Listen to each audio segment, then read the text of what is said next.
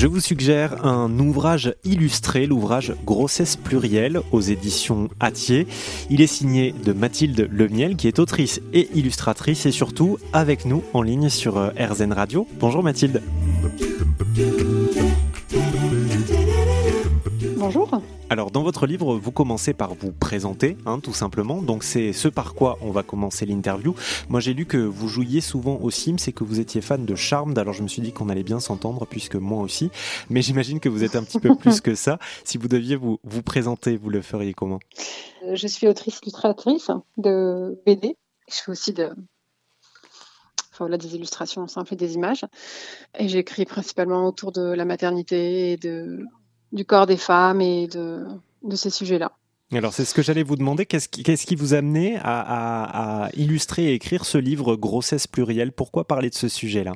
Euh, alors moi j'avais déjà sorti un livre qui s'appelle Mais presque rien et qui parlait principalement de la fausse couche parce que j'en ai vécu moi-même. Et donc du coup là j'avais envie d'écrire un livre qui parle de la grossesse, du désir d'enfant, euh, vraiment jusqu'au postpartum pour avoir un, une vision un peu plus euh, on va dire, globale de la grossesse et de m'intéresser un peu à, enfin, essayer de m'intéresser en tout cas à, le plus de parcours possible en fait euh, à l'intérieur de cette thématique. Oui, ce que j'ai beaucoup aimé dans votre livre Grossesse plurielle aux éditions euh, Atier, je le rappelle aux, auditeurs et aux auditrices, c'est que donc mhm. vous compilez 150 euh, témoignages. Donc en fait, il y a plein de versions de l'histoire à toutes les étapes euh, de la grossesse ou de ou, de la non grossesse, puisque vous vous adressez aussi aux, parents qui qui veulent par exemple avoir des enfants mais qui n'y parviennent pas pour l'instant, ou à ceux qui viennent d'en avoir un. Hein. Là, vous avez parlé du, du postpartum. comment ça, mhm. comment vous avez fait pour recueillir et mettre en image ces, ces 150 témoignages? Alors pour les recueillir, on a fait avec mon éditrice euh, des comment dire un, questionnaire en ligne qu'on a été mettre ben, sur des forums euh, de parentalité. Euh, moi, j'ai fait aussi beaucoup par le biais de mon compte Instagram. Donc j'ai eu pas mal de, contacts par ce biais-là. Et puis après, on a aussi demandé à notre entourage. Et puis après, on a euh, on, a, bah, on a lu tous les témoignages qu'on a reçus, donc on en a reçu plus de 200, c'était euh, beaucoup. Euh, certains, c'était des témoignages qui racontaient la grossesse, du désir d'enfant jusqu'au postpartum. Donc en fait, on, des fois, on a pris seulement des bouts. Ou alors, il y a des bouts qu'on a disséminés un peu partout. Et du coup, on a fait le tri dans tous les témoignages qu'on avait en essayant d'être le plus, on va dire, global possible, en essayant de raconter, de faire un tour le plus large de, de, la grossesse. Et puis après, une fois qu'on a, qu'on a décidé, enfin qu'on a découpé le livre en chapitres et qu'on a réussi à ranger tous les témoignages, euh, bah on a fait, enfin moi j'ai fait un, chemin de fer avec, euh, avec euh, la disposition sur les pages des, des témoignages. Et puis on a écrit aussi toute une partie, parce qu'il y a une partie témoignage, mais il y a des petites parties aussi qui sont un petit peu, on va dire, didactiques, oui, informatives. Voilà, sur, euh, sur, euh, sur euh, je sais pas, par exemple, la nourriture, sur, sur les périmètres gravidiques, sur, enfin voilà, d'apporter des fois des petites informations complémentaires en plus quoi. Oui, donc... voilà, une fois qu'on avait fait ça, c'était fini. Enfin, c'était fini. Ça commençait le travail du dessin. oui, euh, c'est un livre qui est extrêmement bien illustré. Hein, c'est très joli, mais vous l'avez dit aussi, c'est informatif. On apprend beaucoup de choses dans, dans ce livre. Mmh. Alors, euh, Mathilde, vous nous avez expliqué ce qui vous a amené, on va dire, dans votre parcours à, à, à produire, à vous pencher sur euh, sur cette thématique-là. Mais mmh. pourquoi est-ce que vous avez décidé de parler de grossesse plurielle? C'était une façon de dire qu'en fait, on a tous une façon, toutes et tous une façon de, vivre euh, la grossesse différemment? C'est ça. Et puis, je pense qu'il euh, il y a aussi des fois, enfin, j'ai l'impression, moi, dans les discours qu'on peut entendre, ou en tout cas, moi, dans les livres de, grossesse que je pouvais lire, il y avait des fois, il y a des espèces de, on va dire, d'injonction, c'est ça, c'est pas ça. Euh, et, et, du coup, c'est dur, je trouve, des fois, de se retrouver en tant que femme et même en tant que primipare, on va dire, euh, quand c'est la première grossesse, de savoir euh, ce que je fais. Euh, mince, faut pas que je fasse ça, et faut que je fasse ça comme ça, ou mince, le sport, pas le sport, le travail, comment ça se passe, et du coup d'avoir un, voilà, un livre qui, qui informe et sans pour autant être un guide, parce qu'on voulait vraiment pas que ce soit un guide, c'est juste un, on va dire un, genre un instantané de, mmh. de, de, de la grossesse actuellement en France.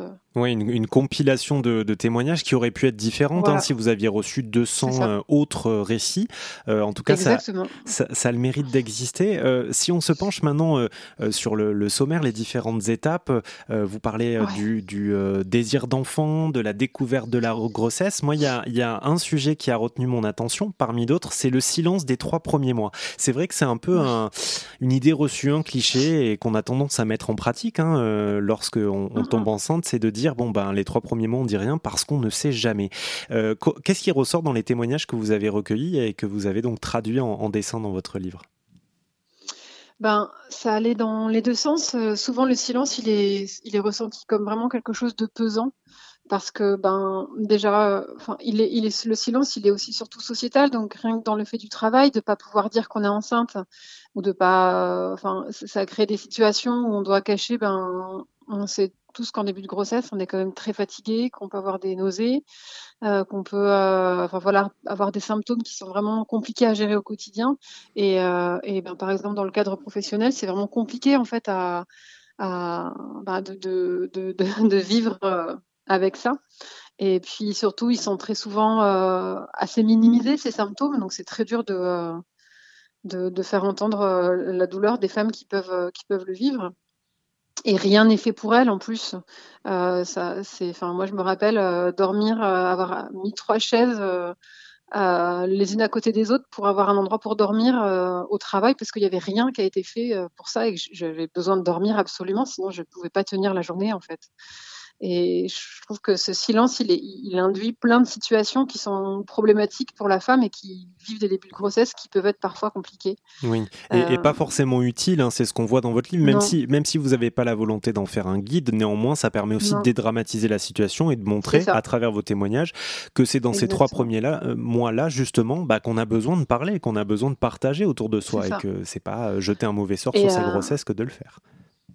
Et, après, encore une fois, je sais qu'il y a des femmes qui disaient au contraire que ce silence, elles l'avaient, elles apprécié. Mmh parce que ça permettait de garder euh, le secret justement encore un peu juste pour elle, son conjoint, de, de, le, temps aussi de prendre, euh, de prendre conscience de, qu'est-ce que ça veut dire. Et que du coup, des fois, il peut être euh, tant qu'il peut être choisi, il, est, il, peut être bien aussi. Enfin, il n'y a pas de, il y a pas d'ailleurs, il n'y a pas de bien ou de mal. C'est un peu ce que j'essaie de faire avec ce livre aussi, c'est que. Oui, tout à fait. Vous montrez tous les aspects, notamment même de l'annonce aux proches, qui peut être un jeu aussi. Il y a plein, il y a mille et une façons de le faire. En tout cas, je rappelle votre ouvrage Grossesse plurielle. C'est aux éditions oui. C'est un ouvrage illustré, magnifiquement illustré d'ailleurs. Mathilde Lemiel, l'autrice donc et illustratrice, était avec nous sur RZN Radio. Merci Mathilde. Merci.